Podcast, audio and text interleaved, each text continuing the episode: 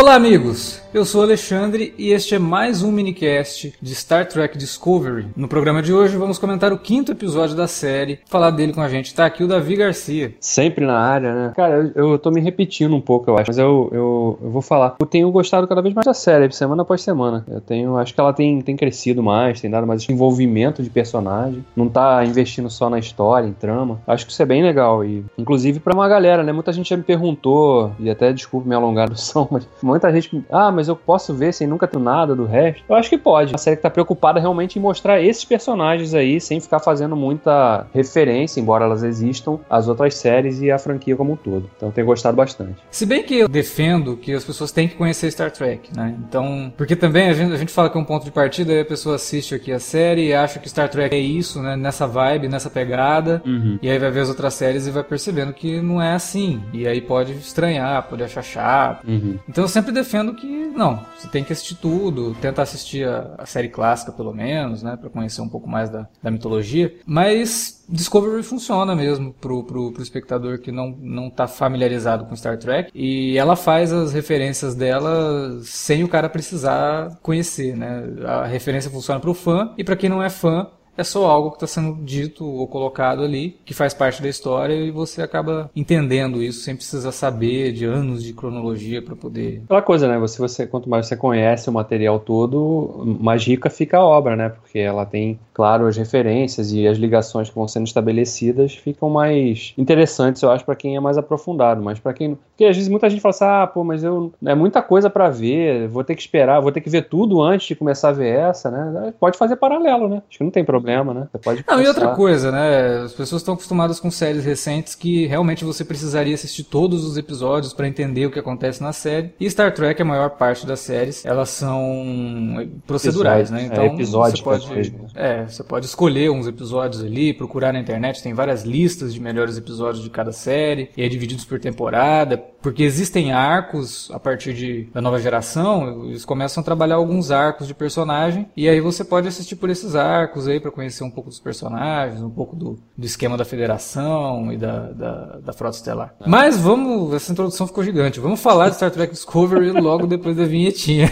Virou quase um alerta vermelho isso aqui já sobre como ver Star Trek.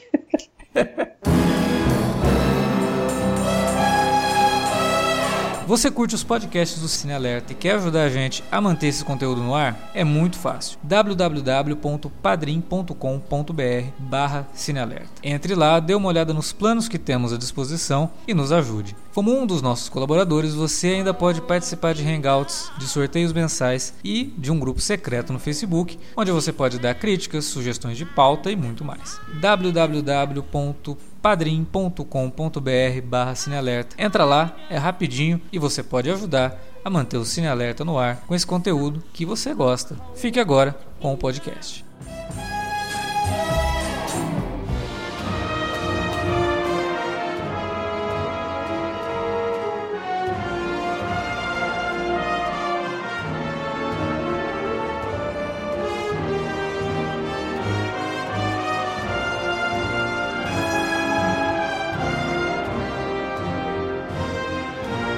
Então, e o Davi disse que ele, pra não ficar se repetindo, mas parece que ele tá sempre gostando dos episódios, ele sempre chega dizendo que, olha, a série tá cada vez mais interessante. Eu concordo, eu acho que a série tá crescendo, a série, ela, a cada semana que passa, ela vai colocando mais personagens, ela vai colocando mais algumas pistas pra gente realmente é, ficar aqui discutindo o que está acontecendo realmente nessa nave, né?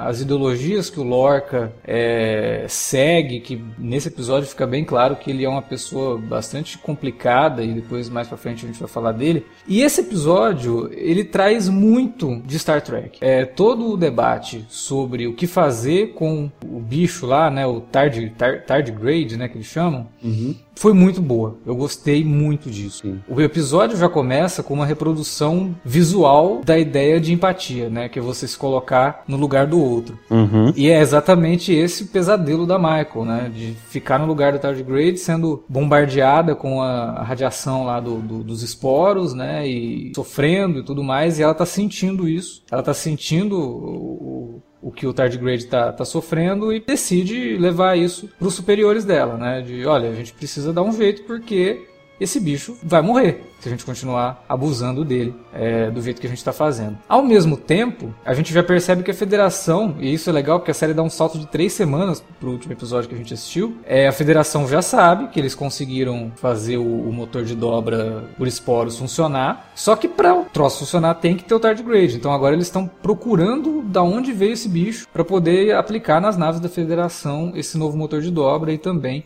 o bicho para poder ser usado como navegador. É um paralelo muito interessante, porque a Michael, a gente tinha falado isso lá atrás, né, quando eu falei de que, olha, isso daqui pode ser a seção 31, porque a Michael, ela no começo, ela representava tudo que a Federação não poderia representar, que era a atitude rebelde.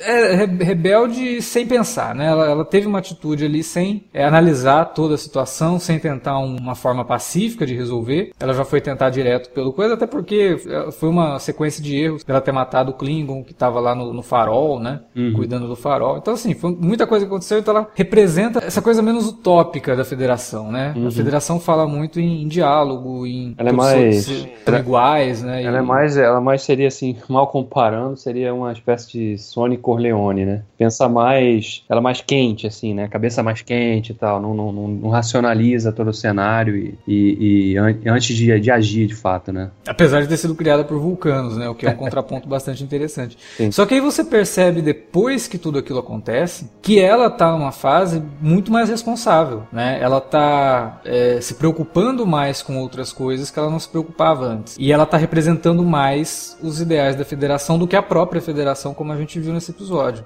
Por isso que aquela minha teoria ainda de sessão 31, acho que ainda casa muito bem, pelo lance disso, dela ser a personagem que vai, num determinado ponto, fazer com que a federação entenda o que qual qual o papel deles nesse cenário sociopolítico da galáxia no século 20, 23, né, 24. Uhum.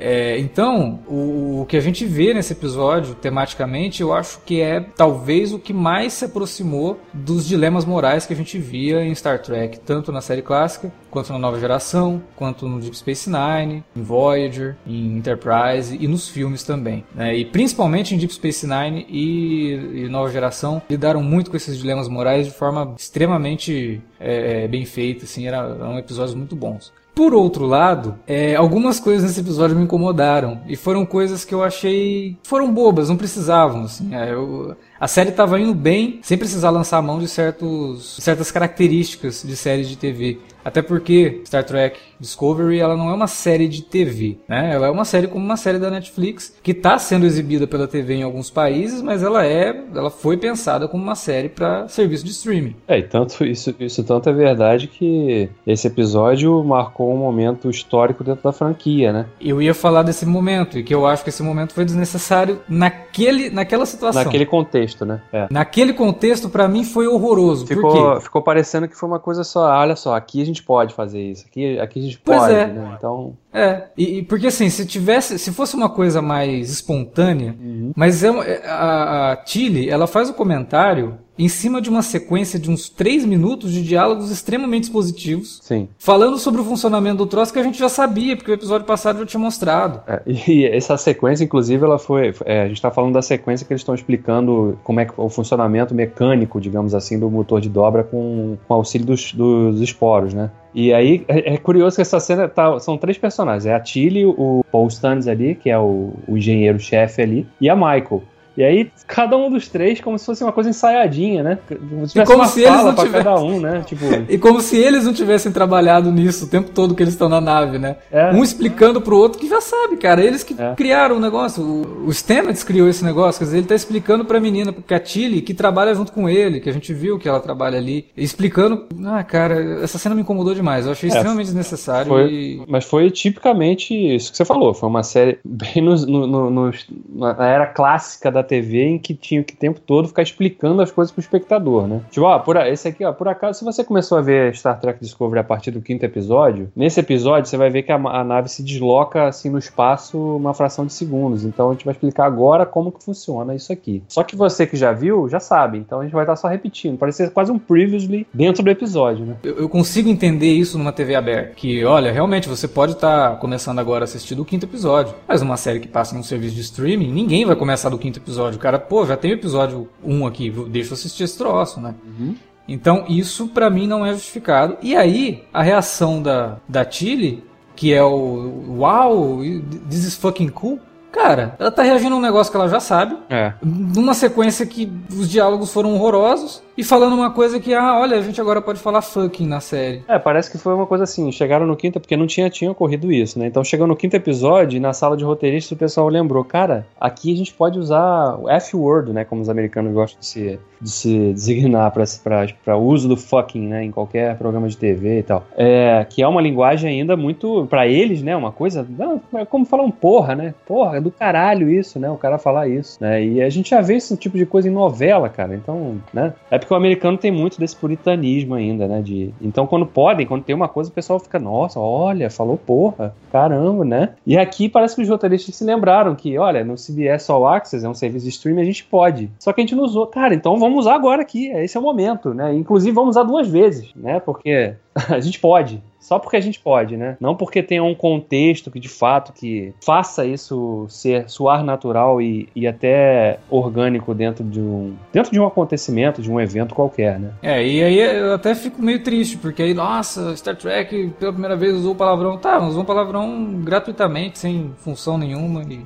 É, só porque eu, eu não, é, isso foi uma das coisas que me incomodou. Principalmente isso, assim, o, o diálogo expositivo ali eu achei totalmente desnecessário. É. Mas assim, fora isso, o, o, episódio ele, ele vai bem, ele tem. Os fãs vão adorar, assim, porque eles, eles fazem referência a alguns capitães, né? É. De, de, Aliás, da é- história de Star Trek fica até, não sei, né, de repente até lançando aí uma possibilidade, né, da, porque como é uma história que se passa 10 anos, né, antes da, da Enterprise, né, que é a série clássica e tal, e a gente sabe que a série clássica, ou pelo menos quem assistiu a série clássica sabe que ela começa com um capitão, que não é o Kirk, que é o Christopher Pike, que tá lá no primeiro episódio, e depois ele acontece uma coisa com ele, que é depois revisitada mais à frente na, na série, mas esse capitão Pike, que era o capitão da Enterprise, ele é citado nominalmente não nominalmente, né? Parece o nome dele na tela, né? Quando o Saru vai fazer a pesquisa com. Ele faz aquela query lá com, com o computador da nave, né? Pra saber cruzar características dele com capitães que foram bem sucedidos e não sei o que e tal. Né? Aí aparece lá o nome do Jonathan Archer, que era o capitão da,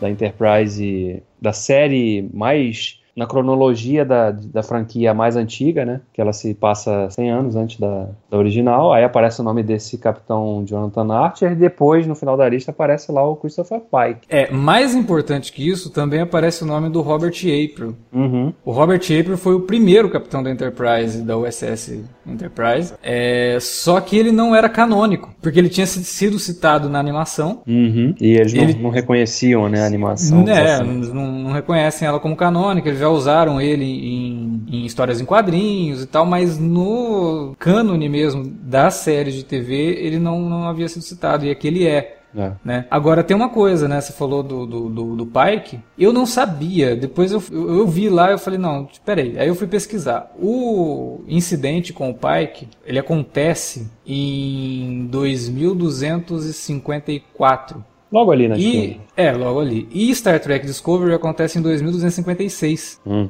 Então já aconteceu e a Enterprise já tá ali. sim. Né? E, e foi até interessante porque a gente tinha falado da ligação dela com o Spock, dela ter sido irmã de criação do Spock, e realmente o Spock já estava na federação, o Spock, né? Já tava na- da, nas é, aventuras. é. Então eu não sei até que ponto eles, né, Foi só um, foi só um, um easter egg. né? utilizar o Pike, mas acho que foi só um easter egg mesmo. É. E legal, cara, eu achei muito, muito, muito bacana isso, assim. E eu queria ter visto o Saru ali, porque o Saru ele pede pro computador depois cruzar a referência pra identificar nele, né? Uhum. Os, as características mais importantes desses capitães, eu queria ver se o computador, porque ele depois não quer saber, né? É. A hora que o computador fala que fez, ele vai lá e desliga. Não... Mas eu gostaria de ter visto isso. O que o Saru tem de, de- de qualidade em comparação com esses capitães aí. Aliás, eh, falando no Saru ainda, eu achei interessante esse episódio porque ele dedicou uma boa parte, colocando, colocando ele na, na posição de capitão, né, de fato, de trazer um- algumas camadas novas para esse personagem também, porque a gente viu ele como, como ele tá, aquela coisa, né, de quer conhecer a pessoa, dá poder para ela, né,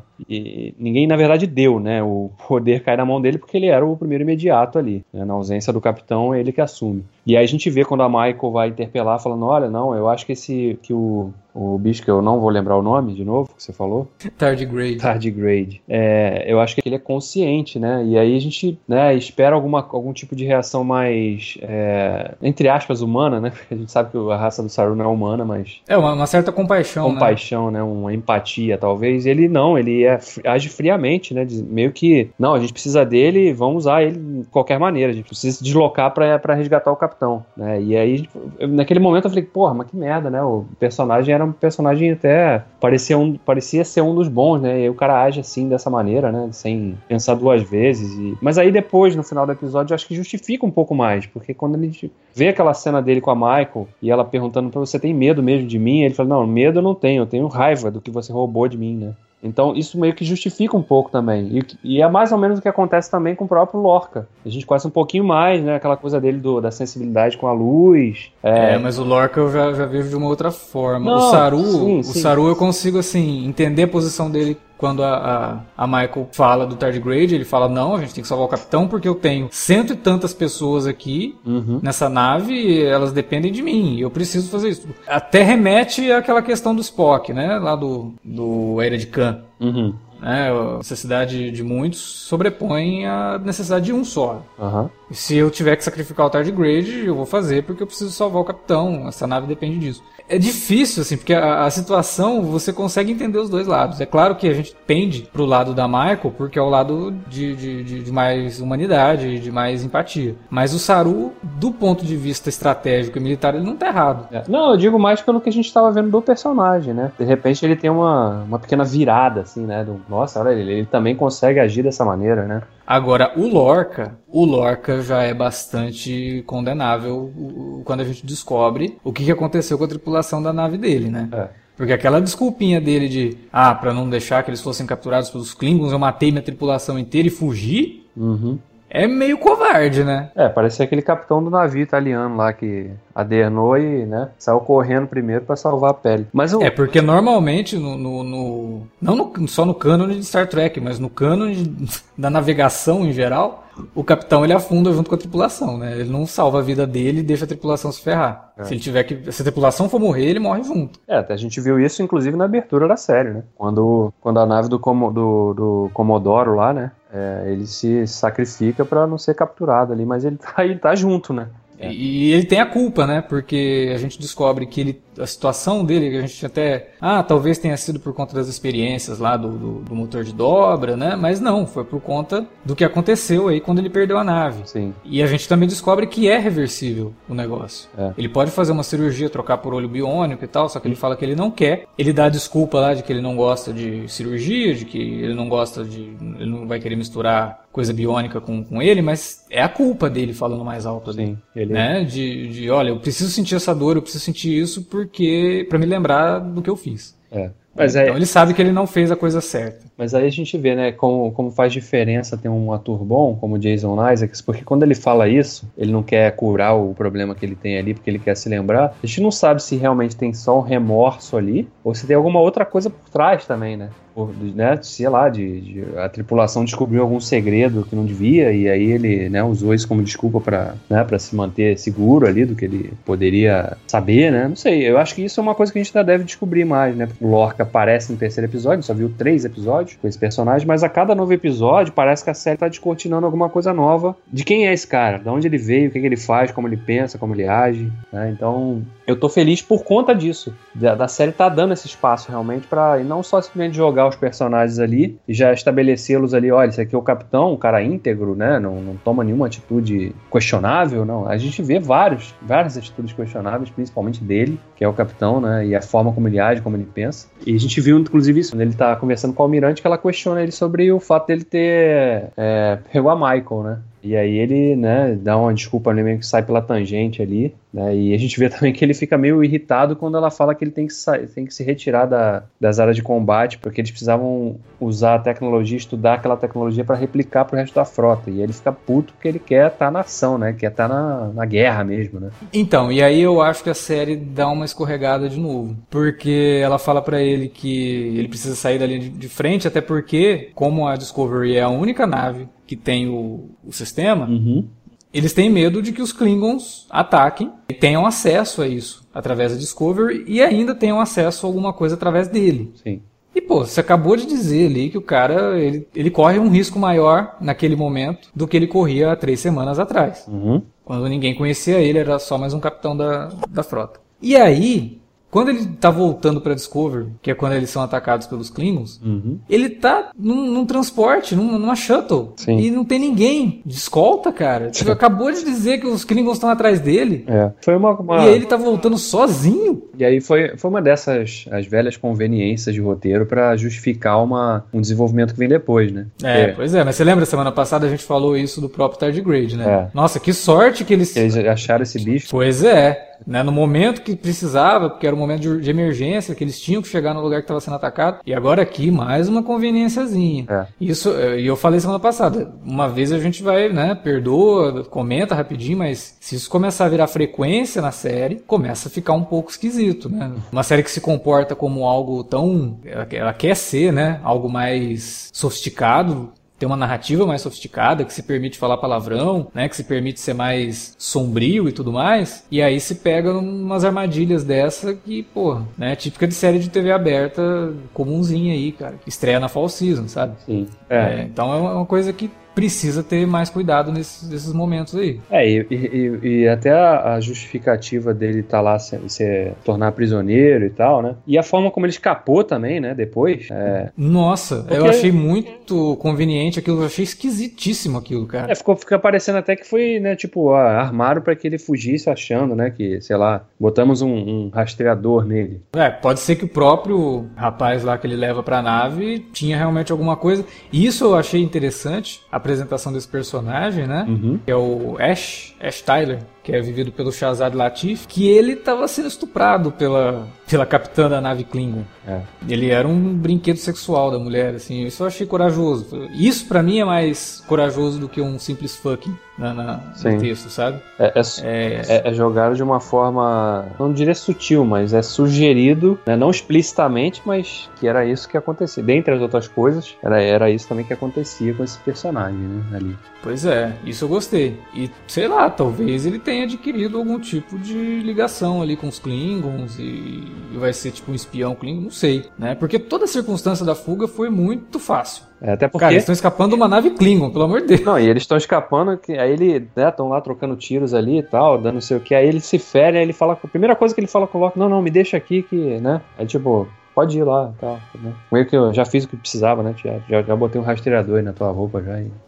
É, não, eu até entendo essa série como a, a rima pra, pra própria história do Lorca, que ele deixou a tripulação pra trás, matou todo mundo enquanto ele fugia. Uhum. E aqui, não, não vou deixar você, vou levar comigo. Mas mesmo assim, achei tudo muito fácil a resolução. Né? O episódio tem coisas muito boas, mas o que ele tem de coisas que incomodam, assim, são coisinhas muito, ah, cara, muito comum pro que a série se propõe, sabe? É. É, é justamente isso, assim, que é, não adianta você deixar o cara falar fuck na tua série se, no geral, assim, você se permite a ter esses erros que a gente vê em série do CW. Aliás, talvez nem em série do CW, né? Essas conveniências, assim, que, que acabam acontecendo. Eu, eu quero acreditar que isso são, são, entre aspas, pequenas conveniências que eles estão fazendo uso nesse início pra dar uma alavancada na trama, né? Em algum momento já no próximo aí, sei lá, antes dessa pausa que vai ocorrer depois do nono episódio, a gente tenha realmente uma trama totalmente já estabelecida, né? Pro, qual é o objetivo dessa temporada? Que história eles querem contar de fato? Qual é o grande antagonismo aqui? Se é que existe só um ou mais de um? Né? E de quais são os lados dessa história? E se tem algum, alguma virada que eles vão apostar aí nessa trama, como a gente já vem especulando, o Alexandre já vem aí teorizando já desde o primeiro cast que a gente tá fazendo. Nesse sentido, né? É, que seja só por isso, né? Porque se for, se realmente forem, forem apostar em conveniências em cada episódio, aí começa a sabotar o, o ideal da série, né? Uma coisa que eu sempre adorei em Star Trek é que nada em cada episódio, é, isso é aprimorado muito em A Nova Geração, principalmente depois da segunda temporada e muito em Deep Space Nine, que nada nos episódios acontece por acaso. Então, se o episódio vai ter uma coisa que vai ser indispensável para salvar a vida de alguém no final, essa coisa ela já é introduzida às vezes até na cold open do episódio Uhum. né, antes mesmo da abertura. Aparece alguém mexendo em alguma coisa, aí você só acha que é algum um tecnobabble comum de Star Trek, e aí lá no final aquele negócio vai ser fundamental para ser utilizado. Então, mesmo as conveniências antigas de Star Trek, elas são melhor apresentadas, sabe? Aqui não, aqui tá me soando um pouco descuidado em algumas coisas. Ou, ou buscando um caminho mais fácil, né? Ou, é, exatamente, buscando um caminho mais fácil para chegar onde querem. Isso talvez não. Mas eu acho que também isso pode ter a ver um pouco com a, com a fase, que a primeira fase da produção da série foi problemática, né? Quem acompanhou um pouco os bastidores sabe que a série né, foi adiada, ela era para ter estreado ano passado ainda, né? Ou no início desse ano, e foi estrear agora já quase no finalzinho do ano. Uma série de problemas aí de bastidores, né? Deve ter tido uma troca constante de roteiristas ali, revisões e tal. E aí deve ter chegado algum momento que algum executivo de cima ele falou: oh, agora chega, a gente tem que botar esse troço no papel e eu quero esse negócio sendo gravado porque esse negócio tem que estar no ar numa data tal. E aí o pessoal começou a acelerar as coisas e aí não, não, não teve polimento em alguns aspectos dos roteiros, né, como esses pontos que a gente está destacando aqui, talvez. Né? Eu quero acreditar que tem um pouquinho disso aí por trás para justificar essas, essas coisas, essas derrapadas aí que, que você pontuou tão bem. Por exemplo, eu gostei muito do que acontece com o Stamets nesse episódio. Sim. Né, porque a gente é apresentado a ele como um personagem frio, né, um cientista que não se importa muito com os outros, ele só quer terminar o experimento dele. Uhum. Só que quando as coisas vão complicando e ele vai percebendo que a Michael tá certa, Uhum. ele muda totalmente de, de, de, de pensamento e ele toma uma atitude no final que me surpreendeu pra caramba, porque o episódio começa com esse sonho da Michael e eu falei, ah, claro, vai ser ela que vai ser usada, né? Uhum. Quando eles falam lá que ó, uma, uma, uma forma de não usar o tardigrade seria unir o DNA do tardigrade com o humano, que são compatíveis, né? Aí você vai falar, ah, vai ser ela. E não, cara, é o Stamets. E ele faz de um jeito que você caramba, né? De repente ele se torna esse personagem. Que sim, ele não é só um cara frio, só um cientista maluco. Não, não é isso. É, é importante para ele terminar o projeto dele. E talvez tenha sido, ao mesmo tempo que tenha sido uma atitude de empatia com o, o bichinho lá, também pode ter sido uma atitude egoísta dele. Sim, é. Por, por, isso que é, por isso que eu acho legal, né? Da mesma forma que eu acho que o personagem do, Jason Isaacs, né, o Capitão Lorca, é um personagem absolutamente ambíguo. Esse personagem do Anthony Rapp, que é o Stamets, o engenheiro-chefe ali, ele também tem muita ambiguidade. Porque ele tá o tempo todo, a gente nunca, nunca consegue. Será que ele tá. Quando ele tem aquele comportamento e nos episódios anteriores aí, né, no 3 e no 4, quando ele parecia sempre fazer um, um comentário meio, né, antipático. Pô, esse cara é totalmente antissocial, né? Não tá nem um pouco interessado de fato em estabelecer. Por que, que ele faria parte de né, de uma missão de exploração de novos povos, novas culturas, se o cara não liga para ninguém, né? Só tá interessado na tecnologia, não precisava viajar para fazer isso, então. É, eu quero imaginar que seja isso. Mas é, aí nesse episódio tem essa pequena virada, de fato, né? É um personagem que para mim ainda continua bem ambíguo, ele não parece ser um cara realmente muito interessado em socializar, em, em, ter ali um contato mais direto com as pessoas. Por outro lado, ele faz, ele toma essa atitude e no, no, no, final do episódio a gente vê, né? E essa dica já tinha sido dada no, no terceiro episódio, né? Quando aquela nave irmã da Discovery é destruída, onde eles acham lá o, o bicho no final, que ele tinha algum tipo de relação mais próxima, né, com o engenheiro daquela nave também. E aqui a gente vê que ele tem uma relação com o médico. E que foi muito bem construído. Eu tenho que dar os parabéns assim pra série, porque quando o médico vai falar com a Michael, ela fala, ele nunca me escuta e não sei o que. Você fala, ah, só coisa de colegas, né? De um, um é de uma área, o outro é de outra, então o que um fala, o outro não ouve. Hum. Mas quando ele fala ele não me escuta, ele tá falando da relação deles também. Sim. É, isso foi muito sutil, e aí quando acontece, fala, ah, cara, olha, bem feito isso, assim, de, de, de construção do momento. Isso é uma construção boa de um momento. Ah. E eu gostei muito do médico também. Né? Esse episódio a gente teve mais oportunidade de conhecer Achei bem legal, gostei do ator. Acho que vai, vai render bons momentos aí essa, essa dupla. Né? E, e, aliás, esse trio, assim, porque parece que a, a Michael tá começando a socializar com esses personagens também, né? Então ela começa a entrar mais no, na panelinha ali desses personagens periféricos. Eu acho que isso tá ficando interessante. Até porque ela vai, pouco a pouco, ganhando respeito deles, né? Porque ela, ela chegou ali como uma, né, uma, uma párea, né? Ali, né? Pessoa que ninguém queria ter contato, né? Então ela vai com as atitudes dela e com as, com as com os insights que ela dá, de acordo com as situações que se apresentam, ela vai ganhando um pouquinho de respeito de cada um ali, né? E mostrando que ela não é esse, esse ser perigosíssimo, capaz de provocar uma guerra que vai destruir os, né, a, as galáxias. Tem alguém ali por trás dela. É interessante nesse aspecto, né? Outra coisa que a gente não comentou, mas é o que eu queria falar antes da gente ir pro gancho do episódio, eu acho, né? É da, da, aparição ali do, do, do, Mud, né? Sim, o Harry Mud, vivido pelo Rain Wilson, né? É, Rain Wilson, Cara, mais, mais famoso como Dwight Schrute do The Office. Eu, eu confesso assim que quando foi anunciado ele para ser o Mud, falei, puta, que casting mais inspirado, porque vai dar muito certo, né? Ele é ótimo para fazer personagens assim, de que é um trambiqueiro, falastrão e tudo mais. Só que o, a abordagem que eles dão pro Mud nesse episódio ela é muito diferente do que a gente conhece do Mud lá da série clássica. Pois é, cara. É, eu, inclusive, fiquei surpreso com a caracterização dele. Achei muito diferente do daquele Mud que a gente via. Não era só porque esse aqui tem cabelo e o outro era meio careca já. Isso é, obviamente, justificado pela passagem do tempo, mas eu acho que parece que, é, que não é o mesmo personagem. Ficou... Na verdade, se você for analisar, ele se chamar Harry Mud é só um easter egg, porque poderia ser qualquer personagem ali. Pois é. Inclusive a atitude dele, né, quando ele é largado para trás lá pelo Lorca e pelo Ash, ele, né, ele, ele fala, vou me lembrar de você e vou, vou atrás de você, vou te pegar, né, uma, uma assim como ameaçando mesmo, né, de fazer uma coisa... E, e o Mud que a gente conheceu na série clássica era um cara que vi, queria viver a sombra ali, da, ele era mais, mal comparando, ele era um Han Solo do universo Star Trek que realmente não queria se envolver com nada. Sim, é um trambiqueiro. Queria fazer os contrabandos dele ali e tal, e trambiques e não ser incomodado por ninguém. Aqui não, aqui ele tem um discurso todo de... Alguém, alguém de vocês alguma vez perguntou se a gente queria fazer parte desse esse negócio de federação dos planetas e tal, né? Enquanto vocês estão indo nas suas viagens estelares, a gente está aqui, né, embaixo, e nós somos muito mais do que vocês, não sei o quê. O Mud. Não, o, o, discurso é, o discurso é bom. Eu gostei não, do discurso. Sim, mas não é o Mud. Mas não é o Mud.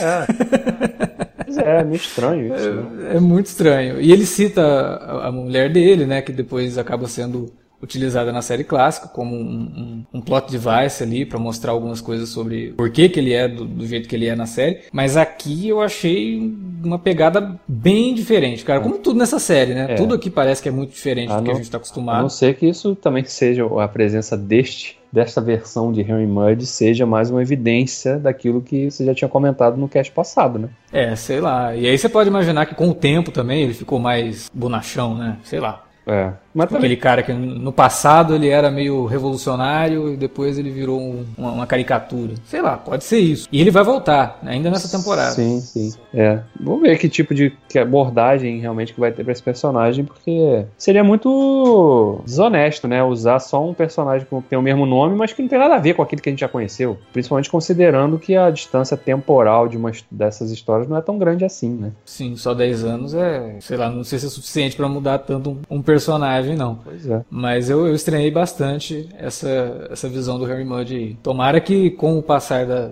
das aparições dele, ele vai se soltando mais, se mostrando. É, talvez. Talvez com o lance da mulher dele ajude a, a mudar um pouco a personalidade dele, perceber que não adiantava ele ser daquele jeito, que ele tenha que ligar o foda-se mesmo e ser só o cara preocupado com ele mesmo. Sim. É, mas eu achei esquisito. E, a atitude do Lorca mais esquisita ainda que, por mais que, ah, rolou uma certa traição do Mud, mas, porra, deixou o cara lá com, com os Klingons, cara.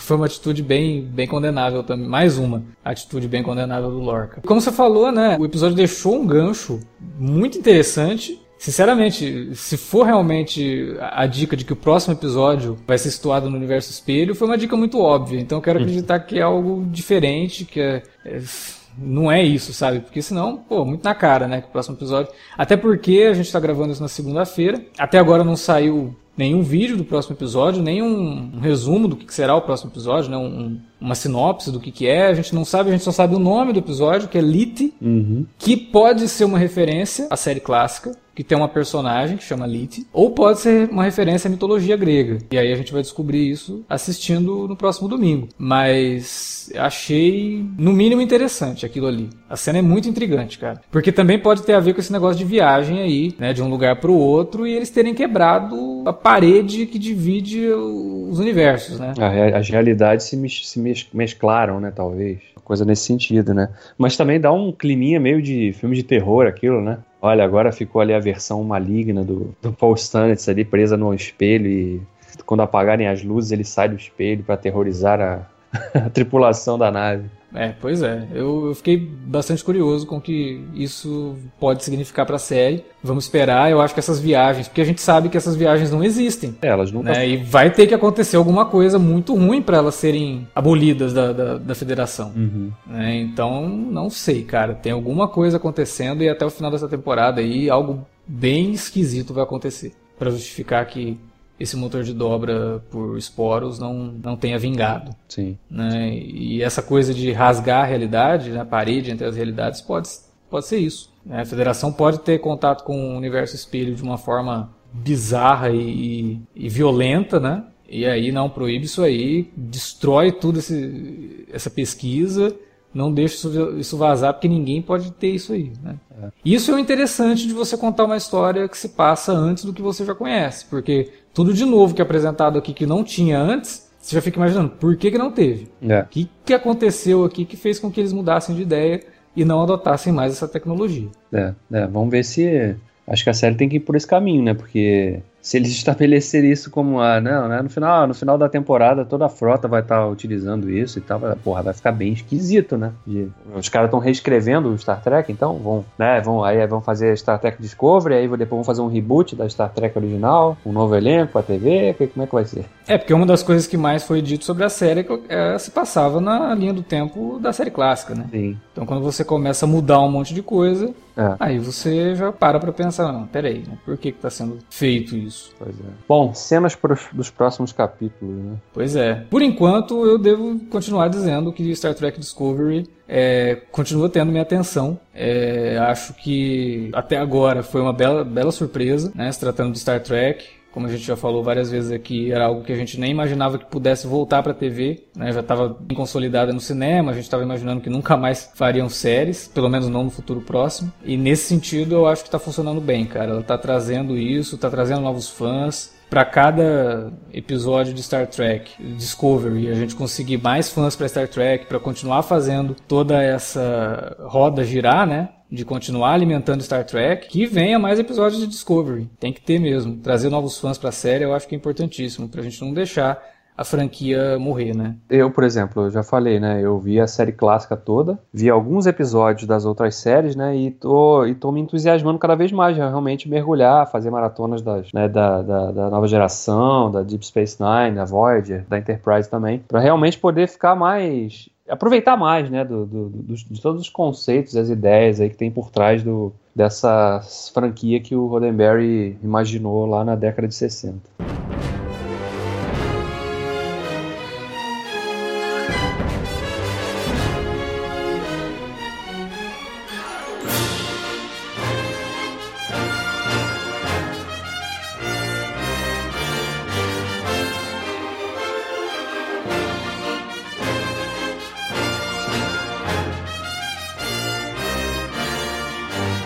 Bom, era isso que tínhamos para falar sobre Star Trek Discovery dessa semana. E agora é a vez de você, que nos escuta, que assiste a série, comentar aí na área de comentários o que, que você está achando dos nossos minicasts também da série Star Trek Discovery. Se você não quiser deixar aí na área de comentários, você pode mandar um e-mail para a gente, para alertavermelho.cinealerta.com.br E não se esqueça, você também pode entrar em contato com a gente nas redes sociais, facebook.com.br ou no arroba cinealerta no Twitter. Continuando o que a gente fez semana passada, temos muito a agradecer aos nossos padrinhos e temos a agradecer.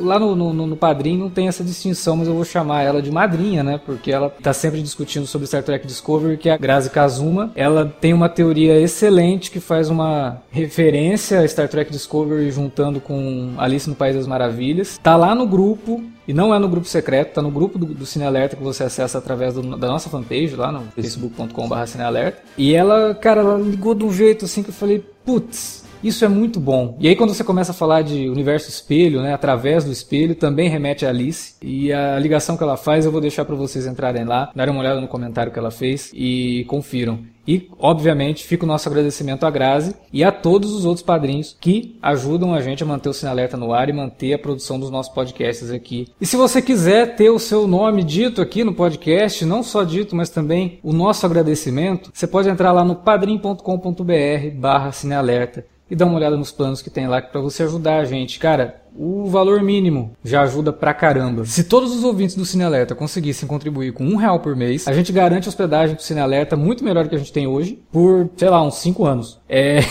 seria muito interessante se a gente conseguisse fazer isso para continuar o nosso trabalho aqui, né? Então, quem puder, por favor, padrim.com.br barra Cine Alerta, entra lá, dá uma olhadinha e ajude a gente. Beleza, galera? Semana que vem tem mais minicast de Star Trek Discovery e tem alerta vermelho sobre a segunda temporada de Preacher. Finalmente vamos falar da segunda temporada de Preacher. Você não pode perder se você assistiu a série. E se você não assistiu, vai lá, corre, busca assistir para ouvir o nosso podcast, porque tá cheio de spoiler. Valeu, até semana que vem.